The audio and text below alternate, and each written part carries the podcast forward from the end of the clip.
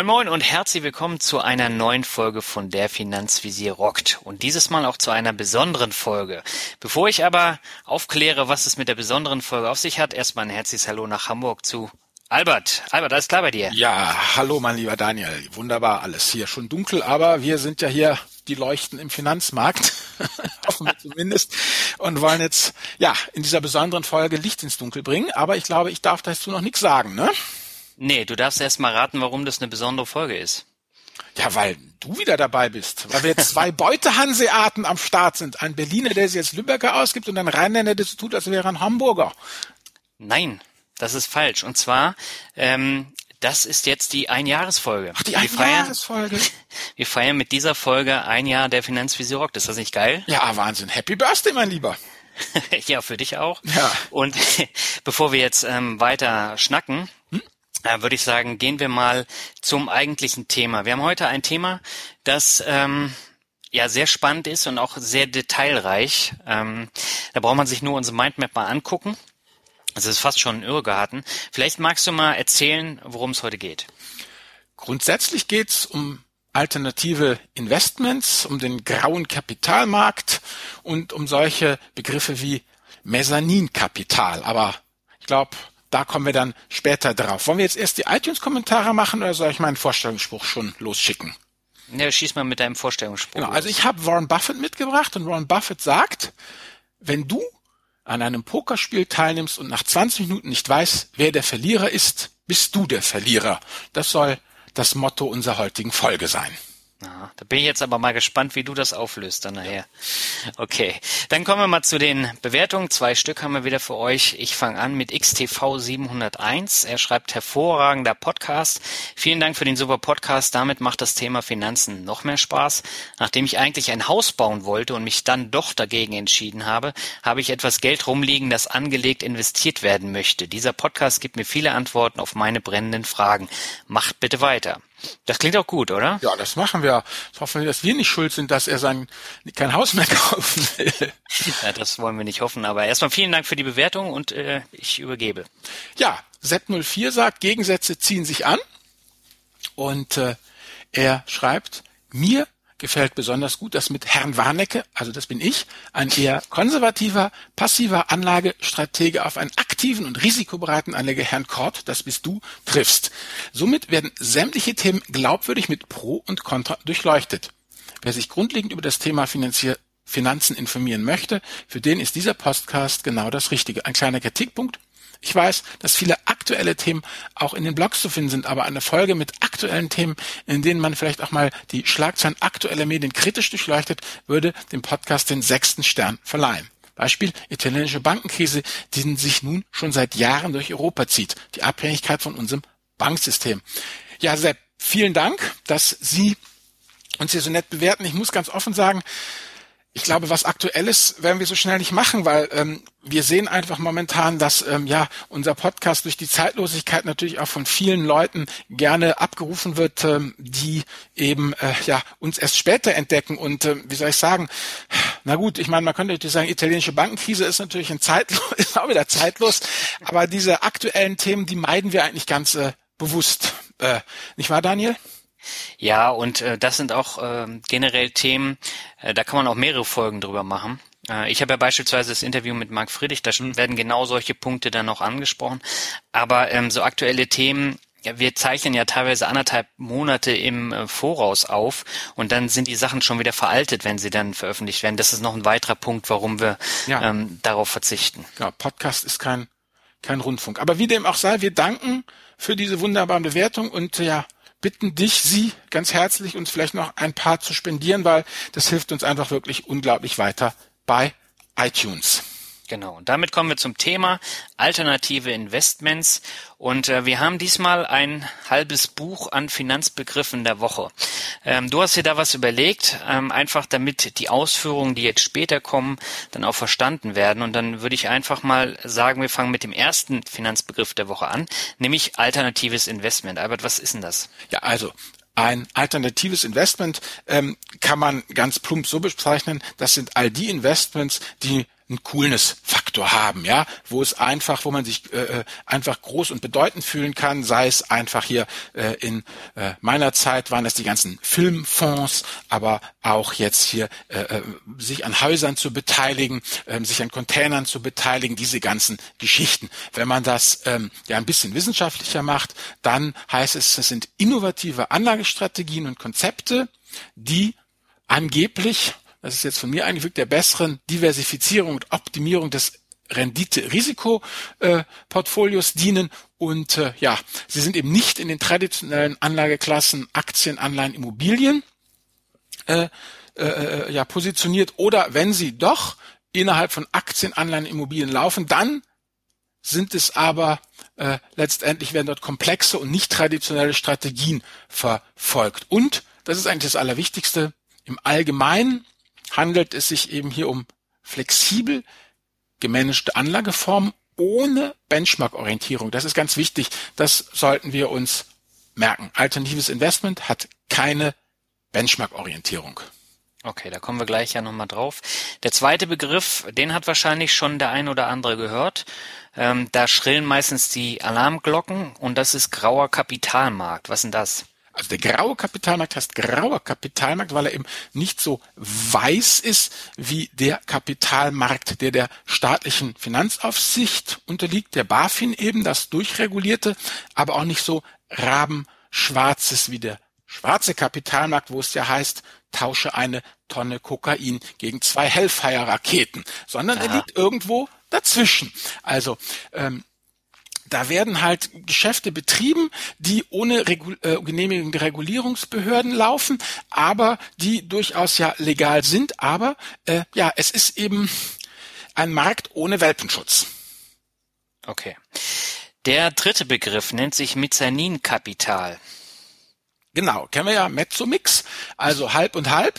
Und das ist äh, ein Begriff, der ja Finanzierungsarten beschreibt, die irgendwo zwischen Eigen und Fremdkapital äh, sind. Also Eigenkapital ist ja beispielsweise ja die Aktie oder wenn ne, wenn wir beide jetzt hier eine GmbH gründen und da was reinlegen, dann kriegt die GmbH auch ein Eigenkapital oder Fremdkapital ist eben, wenn wir irgendjemandem Darlehen geben. Fremdkapital ist, äh, wenn äh, äh, sozusagen sie, wenn du äh, der Bank Geld gibst und die mit dem Bank mit diesem Geld äh, ja weitere äh, Kredite ausleiht, dann ist das äh, Fremdkapital. Also bösartig gesagt, dieses Zeug ist weder Fisch noch Fleisch oder äh, das Schlechteste aus beiden Welten. Man hat eigentlich das Risiko eines Eigenkapitalgebers partizipiert, aber nicht wie der Aktionär vollkommen am Unternehmenserfolg. So. Das nächste Wichtige ist, hatten wir schon, grauer Kapitalmarkt. Das Mezzaninkapital ist ja ein Werkzeug des grauen Kapitalmarktes. Und auch hier gilt, es gibt zwar einige Grundsätze, die eingehalten werden müssen, aber es gibt keinen Welpenschutz und es gilt die Vertragsfreiheit. Alles, was nicht explizit gegen Gesetze verstößt, kann da reingeschrieben werden. Okay. So. so, und als letztes haben wir noch Fremdkapital und Eigenkapital. Wo ist da der Unterschied? Ja, genau. also Fremdkapital ist eben es wird üblicherweise von der Bank zur Verfügung gestellt und äh, muss dann zurückgezahlt werden und die Bank lässt sich auch ähm, vorrangig äh, reinschreiben und besichern. Äh, wenn wir an eine Immobilienfinanzierung denken, dann kriegt die Bank die Grundschuld. Und das Eigenkapital, das ist das, was man eben selber mitbringt und mit dem man selber haftet. Das ist eigentlich der äh, große Unterschied zwischen den beiden. Also Fremdkapital äh, ist bei einer Insol sollte bei einer Insolvenz äh, ja als erstes aus der Insolvenzmasse bedient werden. Eigenkapital stellt sich ganz hinten an. Punkt. Mhm. Und wenn jetzt hier das Mezzaninkapital bei einem Projekt hinzukommt, wie kann ich mir das dann vorstellen? Ja, also das ist so, Vielleicht nochmal ähm, ganz äh, äh, grundsätzlich, wir äh, kommen nachher noch gleich drauf, äh, gerade bei diesen ganzen Immobilieninvestments, die wir nachher noch besprechen, die momentan ja wahnsinnig en vogue sind im äh, Bereich der alternativen Investments, da ähm, wird dieses Mezzaninkapital eben eingesetzt, weil ähm, der Projektentwickler, also jemand, der zum Beispiel ein Einkaufszentrum baut, der äh, bringt irgendwie um die zehn Prozent Eigenkapital mit. Ähm, er hätte natürlich noch mehr, aber er will gar nicht mehr reinstecken, weil er natürlich mehrere Projekte gleichzeitig verfolgen will. Dann geht er zur Bank. Die Bank finanziert ihm ungefähr 80 Prozent, bleibt eine zehnprozentige Lücke. Und da sagt die Bank, du musst aber noch Eigenkapital ranschleppen. Wir pumpen das Ganze nur bis zu 80 Prozent rund und droh mit Fremdkapital auf. Du hast 10 Prozent, jetzt bringen uns noch 10 Prozent ran. Und das ist eben das dann, das Mezzaninkapital, äh, das dann eingeworben wird von den Endkunden, also von dir, die sich dann beteiligen an irgendwelchen Immobilienprojekten. Und umgekehrt ist es natürlich so, die Bank will Eigenkapital sehen. Das gibt das Mezzaninkapital her. Denn wenn es kracht, steht es sich hinten an, genau wie das Eigenkapital des Projektentwicklers. Aber auf der anderen Seite hat jetzt natürlich der Projektentwickler, also der, der das äh, Einkaufszentrum baut und auch keinen Bock, sich nicht da irgendwie paar hundert äh, äh Kleinaktionären oder Kleinanlegern rumzuschlagen. Also die andere Seite vom Mezzaninkapital, du hast keine Mitspracherecht, du gibst einfach dein Geld ab und fertig. Also für die Bank ist es super, weil ihre Wunsch nach Eigenkapital wurde erfüllt und für den Projektentwickler ist es super, weil äh, er muss nur Zinsen zahlen, aber gibt kein Mitspracherecht ab. Mhm. So, jetzt äh, war das alles sehr theoretisch. Wahrscheinlich hat die Hälfte der Hörer einiges ähm, noch gar nicht richtig nachvollziehen können. Ähm, wir werden es gleich mit Leben füllen. Bevor es losgeht, hast du als alter Lateiner aber noch einen Punkt hier stehen, nämlich cui bono. Und das heißt, äh, wem zum Vorteil? Ähm, ja, beantworte doch einfach mal die Frage. Ja, genau. Also wenn man sich diese ganzen Produkte anguckt, die sind alle relativ komplex. Egal, ob wir jetzt von Containerfinanzierungen reden oder eben von diesen Immobilienfinanzierungen oder Schiffsfonds oder auch ähm, diese ganzen Geschichten mit Wald und Plantage. So, und da stellt sich immer die Frage, wem nützt die Komplexität, ja. Naja, mhm. natürlich dem, der sie designt hat, denn der hat immer den Informationsvorsprung gegenüber dem Käufer eines solchen Produkts. Denn ich meine, wenn du das Labyrinth ja, selbst gebaut hast, dann weißt du A, wo der Minotaurus steckt und B, wo das Hintertürchen ist, durch das du entwischen kannst, ja. Flexibilität hatten wir oben gesehen, ne? Benchmark-freie Zone, flexibel gemanagt. Denn auch das bedeutet, der Emittent kann die ganze Geschichte immer so hindrehen, wie es ihm passt. Oder um es dann mit meiner Frau zu sagen, Herr, erhalte mir meine Ausreden. Ja, also das ist das eine. Und Innovation, naja, du weißt ja, Innovation ist immer cool. Mit Innovation wird geworben. Wenn du irgendwo ein blinkendes Neu dran machst, dann hast du sofort die Aufmerksamkeit der Presse und wird darüber äh, berichtet. Also letztendlich sind das alles ja sehr asymmetrische Geschichten, die vor allem dem äh, äh nutzen, der das Ding designt hat. Mhm. Ähm, ich muss da gerade dran denken hier bezüglich der Innovation. Äh, du hast ja geschrieben, egal ob Zahnpasta, Fernseher oder Finanzprodukt. Ähm, da muss ich jetzt an die neue Listerine Mundspülung denken, wo du weißere Zähne bekommst. Das ist da irgendwie hängen geblieben.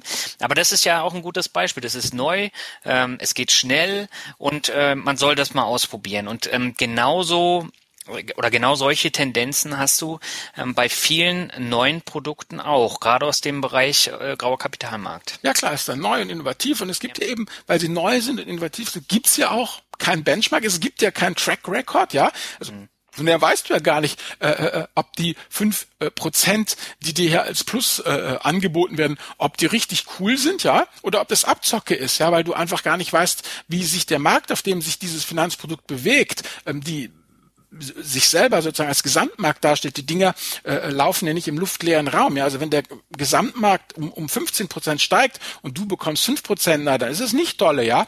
Äh, aber umgekehrt, es können auch minus 10 Prozent können ja ein exzellentes Ergebnis sein, ja, wenn der Markt um 20 oder 30 Prozent einbricht, ja. Aber eben was sich, was mir immer aufgefallen ist, da wird sehr oft eben mit Zahlen um sich geworfen im luftleeren Raum ohne wirkliche Vergleichbarkeit, ja. Und 5% plus, wie gesagt, kann der Hammer, die Hammerrendite sein oder übelste Abzocke.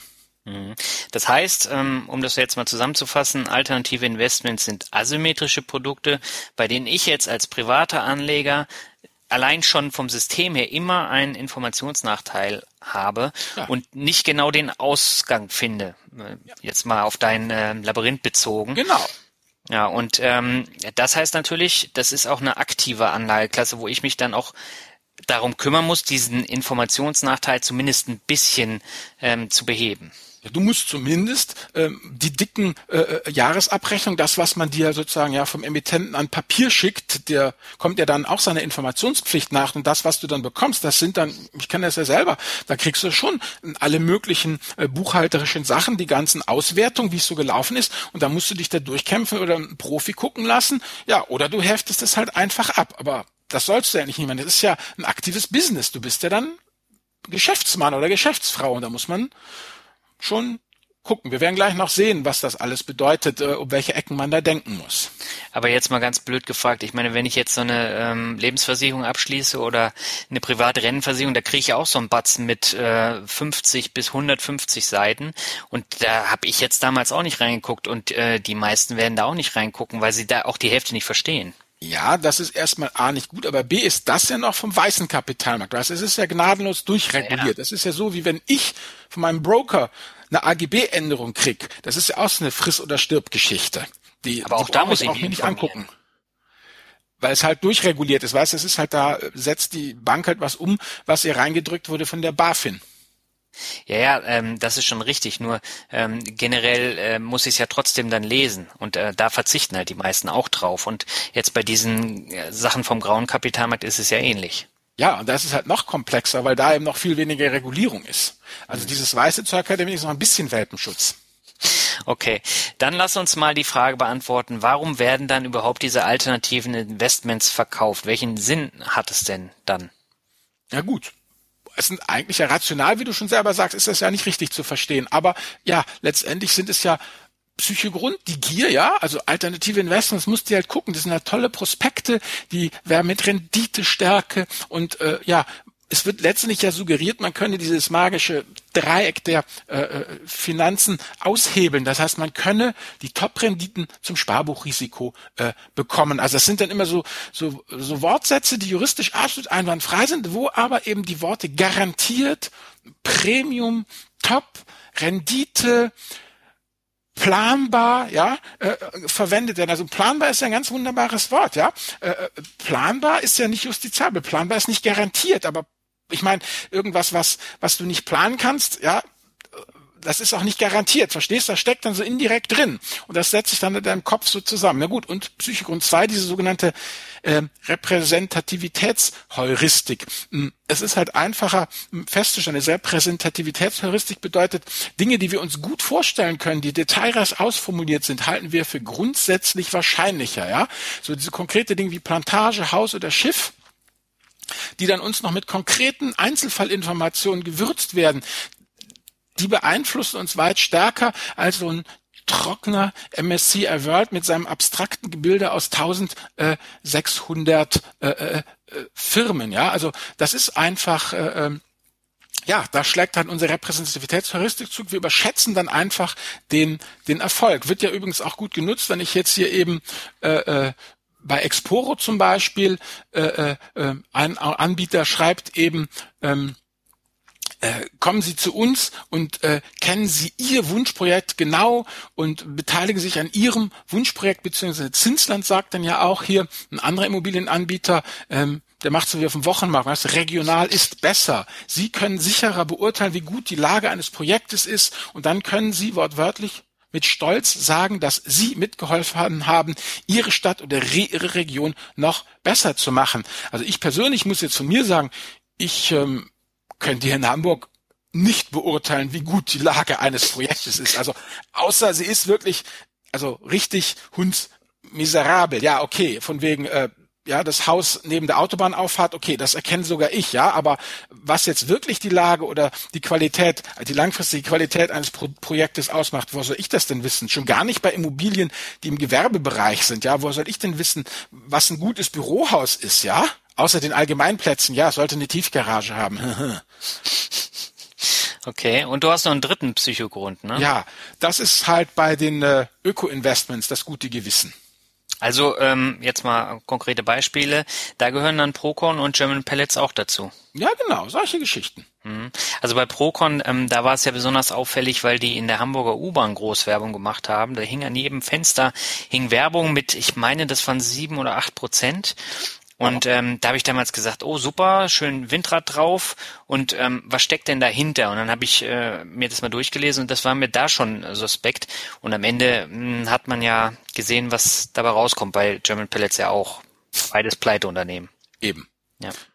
Aber da kommt die Gier dann natürlich wieder zum, zum Vorschein. Ja, Gier und eben die Repräsentativitätsheuristik. Es sieht, weißt du, wenn du einen tollen Prospekt hast mit so einem riesigen Containerschiff da drauf mit diesen ganzen Containern, weißt du, dann wird dir gesagt, hier und einer von diesen Containern, das ist deiner.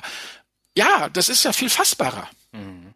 Ja, apropos fassbar, lass uns doch mal so ein paar alternative Produkte vorstellen. Wir haben in der Vergangenheit in alten Folgen immer mal wieder drüber gesprochen. Das heißt, es ist jetzt nicht komplett neu, aber ähm, wir wollen jetzt im Rahmen der alternativen Investments halt nochmal so ein bisschen genauer ähm, darauf eingehen. Und äh, ich würde einfach sagen, ich nenne die Begriffe und du erklärst sie kurz. Und ähm, beginnen würde ich mit dem Hedgefonds.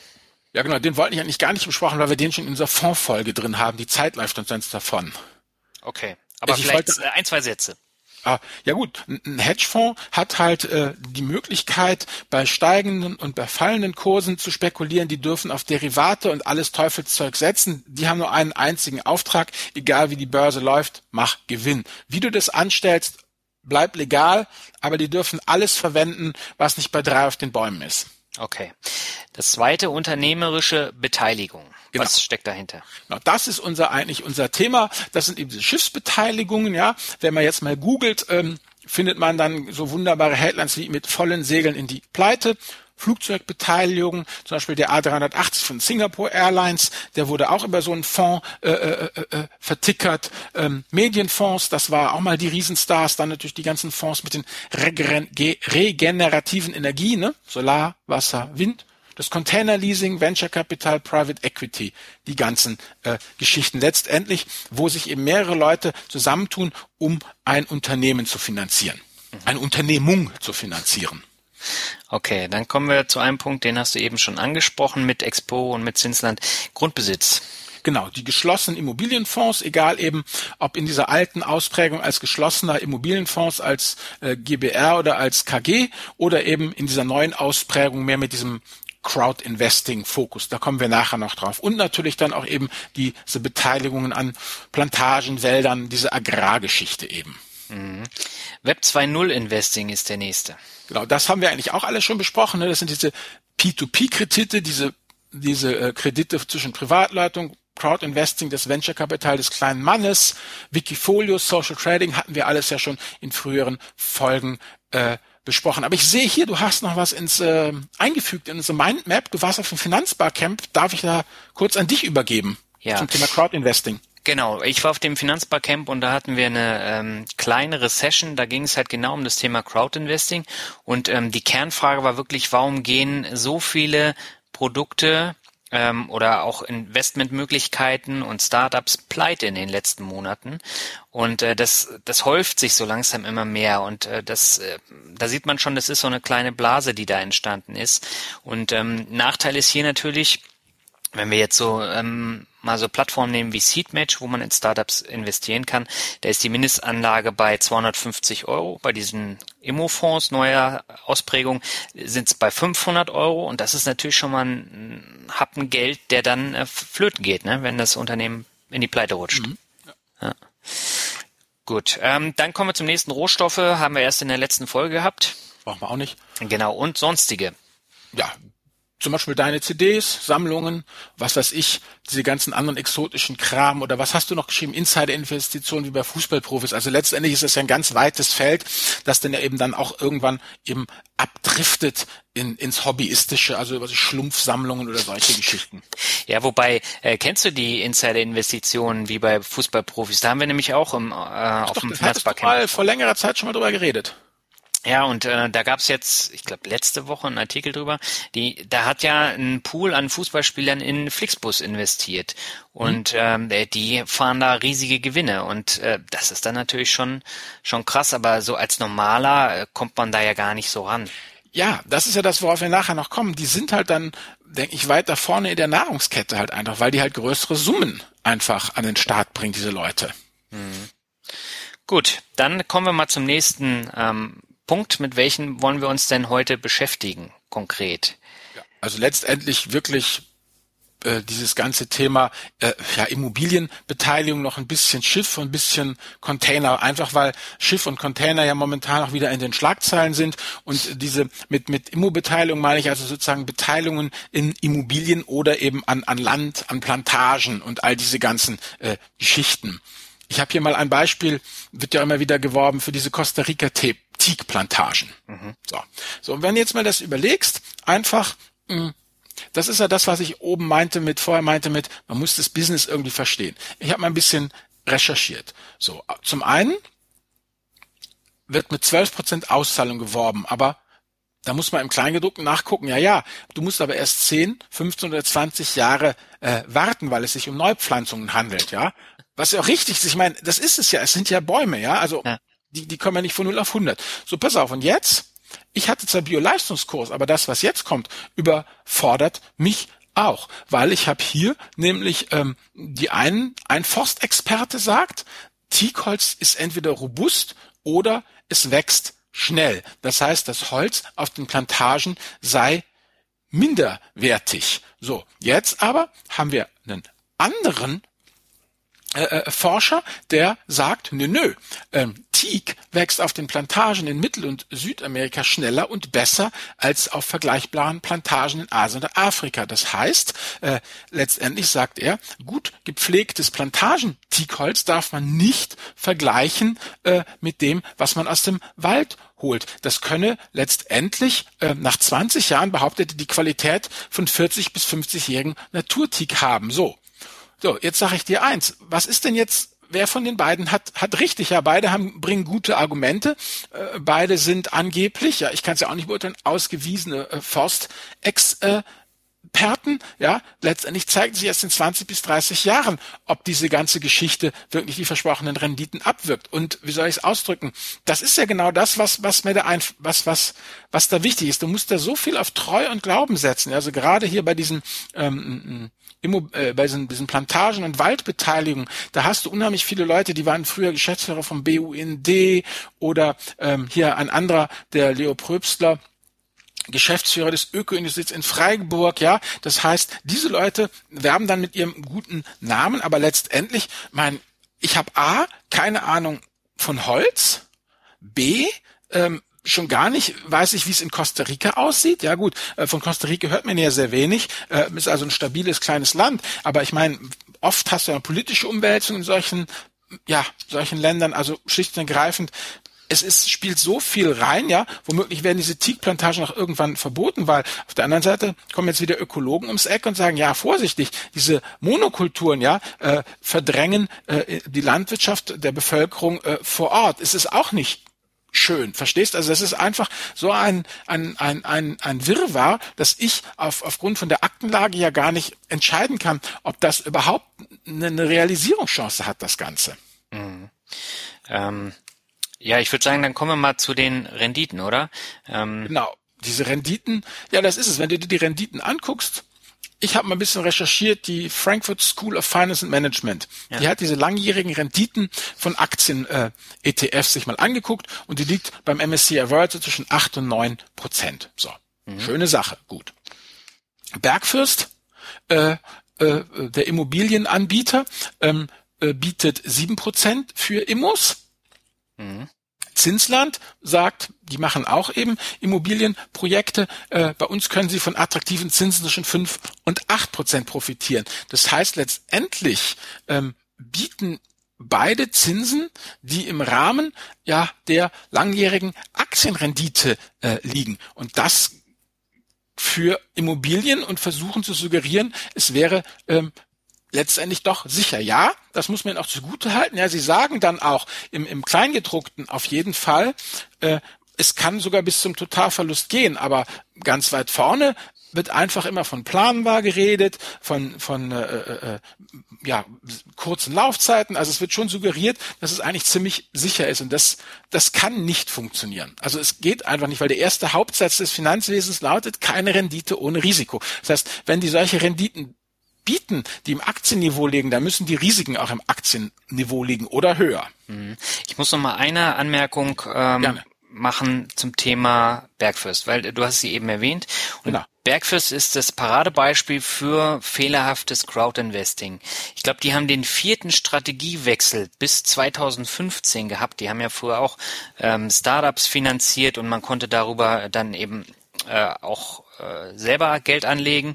Das hat nicht geklappt. Die hatten eine Banklizenz, die haben sie wieder zurückgegeben und äh, seit 2015 setzen sie eben auf diese äh, Immobilien-Crowd-Investing-Projekte ähm, und äh, sind da natürlich dann in Konkurrenz zu Zinsland, zu Expo und noch zu einigen anderen. Aber also das Profil ist äh, so dermaßen schlecht, auch durch diese vielen ähm, Strategiewechsel, dass ich diesem Unternehmen gar nicht so trauen kann. Und das ist ein, auch ein grundsätzliches Problem. Ja, Genau, das sagt mir. Das ist ja diese, diese Informationsasymmetrie, die du einfach da äh, als, als Anleger hast. Du kannst so zu gucken und gucken und gucken. Und ich meine, und jeder, der schon mal gebaut hat, der weiß, ähm, du musst beim Bauen immer dranbleiben. Aus der Entfernung erkennst du gar nichts, ob das gut läuft oder ob das nicht gut läuft. Diese ganzen Geschichten müsst ihr wirklich eng, eng begleiten. Mhm. Dann lass uns doch mal die Frage klären, warum man äh, Mezzaninkapital ähm, benötigt bei solchen Projekten. Ja gut, das hatten wir ja schon schon gesagt, weil eben der Projektträger äh, natürlich äh, ähm, sein ganzes Eigenkapital da nicht reinstecken will in die ganze Geschichte, weil er mehrere Projekte machen will. Und deshalb äh, geht er eben zur Bank, holt sich eben diese Fremdfinanzierung, aber äh, maximal eben ja bis zu einer bestimmten Grenze. Und darüber hinaus muss noch mehr Eigenkapital her. Und deshalb eben diese Zwischenfinanzierung. Deshalb äh, letztendlich äh, sucht man den äh, Privatinvestor. Was mich persönlich jetzt aber irgendwie doch stutzig macht an der ganzen äh, Geschichte, mhm. ist letztendlich die Geschichte, also wenn ich das richtig verstehe, haben wir doch irgendwie einen Anlagenotstand. Alle möglichen Leute suchen äh, Geld, äh, möchten Geld investieren. So, jetzt haben wir hier die Möglichkeit, uns an einem Immobilienprojekt zu beteiligen. Ähm, ich habe ein bisschen recherchiert, das sind irgendwie ja zwischen 200.000 äh, und 10 Millionen die da äh, letztendlich als Summe gebraucht werden, um so einen Bau auf die Beine zu stellen. Und wenn wir mit 10% Mezzaninkapital reden, dann äh, brauchen wir ja irgendwie zwischen 200.000 und ähm, einer Million Euro. So, und jetzt frage ich mich ganz ehrlich, warum äh, sucht man für diese Summen denn überhaupt ähm, so Privatanleger wie uns? Ich meine, da wende ich mich doch an vier Zahnärzte, dann bin ich fertig, dann habe ich meine Million doch, ja? Also warum zum Geier geht man da nicht an die ganzen Family Offices ran oder an die ganzen äh, äh, äh, äh vermögenden Geschichten und holt sich einfach ein paar Profis äh, rein und, und, und handelt das mit einem ab und fertig. Also für mich, muss ich ganz ehrlich sagen, bleibt da einfach nur eine Erklärung über. Also ich verstehe diese diese Geschichte mit der Mezzanin Kapitalabwicklung äh, ähm, vollkommen klar. Die Bank möchte eben einen gewissen Eigenkapitalanteil einfach sehen, ist sie auch durch die Regularien Basel II, Basel III dazu gezwungen. Amen. Gut. So. Aber dann hole ich mir doch sozusagen ja, äh, äh, warum hole ich mir dann Privatleute rein, die nichts haben außer äh, Geld? Ja, so ein Profi bringt Erfahrung mit, Profi bringt Expertise mit, Profi hat aber einen Nachteil, Profi kennt sich aus. Ja, ich wollte gerade sagen, der weiß, wie der Hase läuft. So, genau. So. Und das ist eben aus der Sicht des Emittenten ja der einzige Schwachpunkt. Der Profi lässt sich nicht so einfach rumschubsen, ja.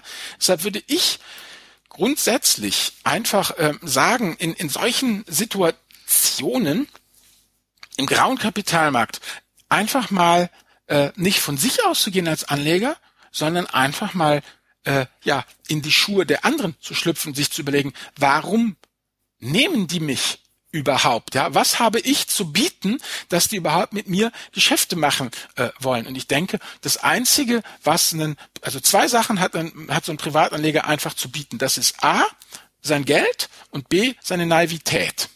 Ja, keine Deshalb Ahnung. Ich, und die Ahnungslosigkeit, ja, ne? Ja, genau. So. Und das Entscheidende ist, dass man dann einfach, wenn man sich auf diese Webseiten begibt, würde ich immer sagen, man soll nie auf den Link klicken äh, für Anleger, sondern immer auf den Link für äh, äh, Herausgeber für äh, äh, Projektentwickler. Da wird's nämlich dann interessant, ja. Denn ähm, ich habe, das habe ich mich mal gemacht, wenn ich mal bei Bergfürst, Exporo, Zinsland angucken, ja. Letztendlich die Vermarkt, die werben damit, dass sie äh, das Projekt ordentlich vermarkten, das und dass sie garantieren, dass die Kohle auch reinkommt. Also das sind echte äh, äh, äh, operative Vorteile ja auch für den äh, Anbieter. Und was was ich wirklich interessant finde, ist hier ich, ich zitiere mal, mhm. welcher Vorteil bietet Bergfürst für Emittenten? Jetzt kommt's. Bergfürst bietet Bestandshaltern und Projektentwicklern im Vergleich zu den marktüblichen Preisen sehr kostengünstiges Mezzaninkapital. Mit einer Bergfürstfinanzierung können, erhält das Projekt zudem höhere mediale Aufmerksamkeit und Emittenten können die potenzielle Zielgruppe direkt erreichen. Schön. Aber das Entscheidende ist jedoch dieses sehr kostengünstiges Mezzaninkapital. Also mit anderen Worten, die Kleinanleger vergleichen diesen Deal mit Tagesgeld, sind vollkommen aus dem Häuschen, weil sie ja 14 mal mehr bekommen als auf ihrem Tagesgeldkonto, ne? 0,5 Prozent zu 7 Prozent und greifen gierig zu. Die Profis, die gucken sich das Risiko an und lachen sich über die 7 Prozent kaputt und lehnen halt dankend ab, ja? Also wie gesagt, ist halt benchmarkfreie Zone. Was ein bisschen auch noch dafür spricht, ich habe mal ein bisschen recherchiert. Ich weiß, dass natürlich das Internet, man kann viel ins Internet reinschreiben. Was ich aber gefunden habe, ähm, war noch ein Kommentar ähm, auf der Webseite gründerszene.de, wo es auch um das Thema Immobilien-Crowdfunding ging. Und da hat ein Eike Siegler eben kommentiert, ähm, ja, so nach dem Motto, was sagt er? Ähm, die Anleger erhalten fünf Prozent der Rendite für eine Nachrangtranche nicht schlecht für den Projektentwickler beziehungsweise die Plattform. Wenn ich, also wenn er, der äh, äh, Eike Siegler, mit einem Family Office Geld in so eine Projektentwicklung investiere, rechne ich mit 10 bis 15 Prozent, mitunter zuzüglich Gewinnbeteiligung. Also mit anderen Worten, die Profis äh, rechnen da ganz anders. Das ist einfach für mich einfach wirklich die äh, äh die entscheidende Geschichte. Wenn du dich für solche Sachen interessierst, dann äh, ja tu so, als wärst du ein Projektentwickler und guck, was man der anderen Seite verspricht. Denn alles das, was man der anderen Seite verspricht, musst du als äh, äh, Investment, als Investor ja nachher bezahlen. Mhm. Also ich denke mal, ähm, ich habe es eben schon gesagt, das Problem ist, dass äh, da eine Blase entstanden ist in diesem Immobilienbereich. Ähm, das sieht man halt an der Anzahl der ähm, der Anbieter. Das werden ja immer mehr. Das sind ja nicht nur die drei. Das kommen ja, äh, die, die schießen überall wie Pilz aus dem Boden. Ja. Und das ist das eine Problem. Also irgendwann wird es da auch explodieren. Also da sehe ich wirklich eine Blasengefahr. Und äh, das andere Problem ist halt, man hat nicht wie bei den Peer-to-Peer-Krediten da 5 bis 25 Euro, sondern du haust da gleich mit 500 Euro rein. Also bei Expo und Zinsland sind die dann weg. Ja, klar. Ja.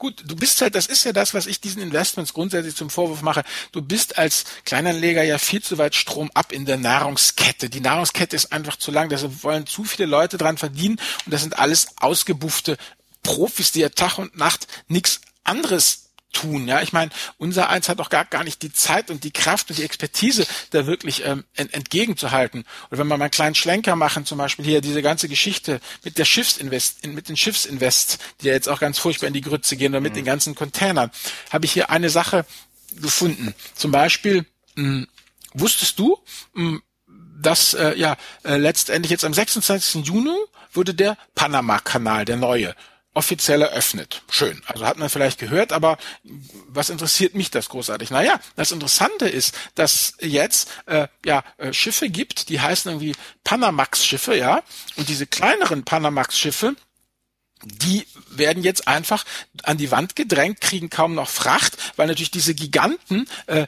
die jetzt ähm, in, in, in, durch den großen neuen Panama-Kanal, den erweiterten Panama-Kanal fahren können, äh, das Ganze viel, viel billiger äh, letztendlich transportieren können. So, ich meine, so ein Panama-Kanal, der wird ja nicht von heute auf morgen gegraben. Das heißt, das hätte man für fünf, sechs, sieben Jahren hätte man das schon absehen können. Und trotzdem wurden da Schiffsfonds verkauft, die genau in solche Schiffe investiert haben, wo also zu Beginn, also als als das Ding auf Kiel gelegt wurde, ja, mhm. war schon klar, dass das eben dann äh, ab äh, Juni, Juli 2016 den Bach runtergehen wurde, ja. Das heißt, äh, äh was, was interessiert das?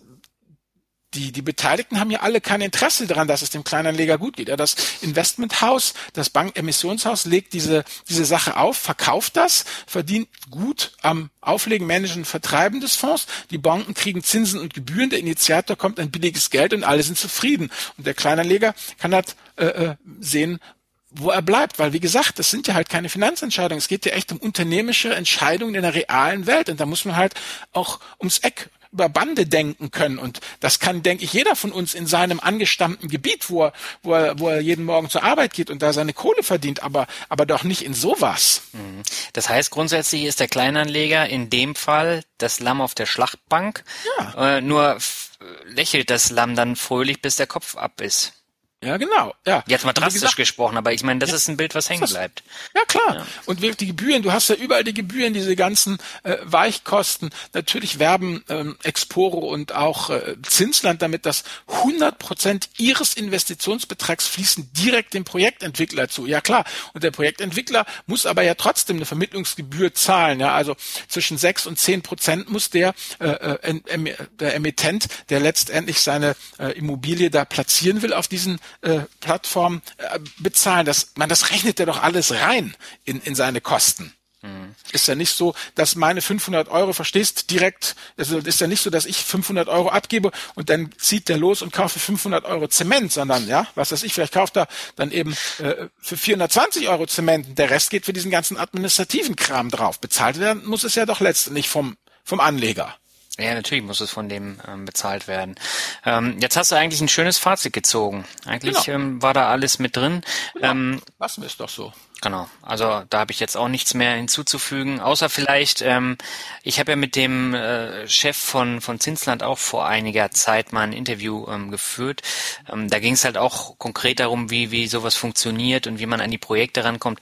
Ähm, vielleicht ist das auch für den Hintergrund äh, nochmal empfehlenswert zu hören. Ja, du machen wir in die Shownotes, ne? Genau.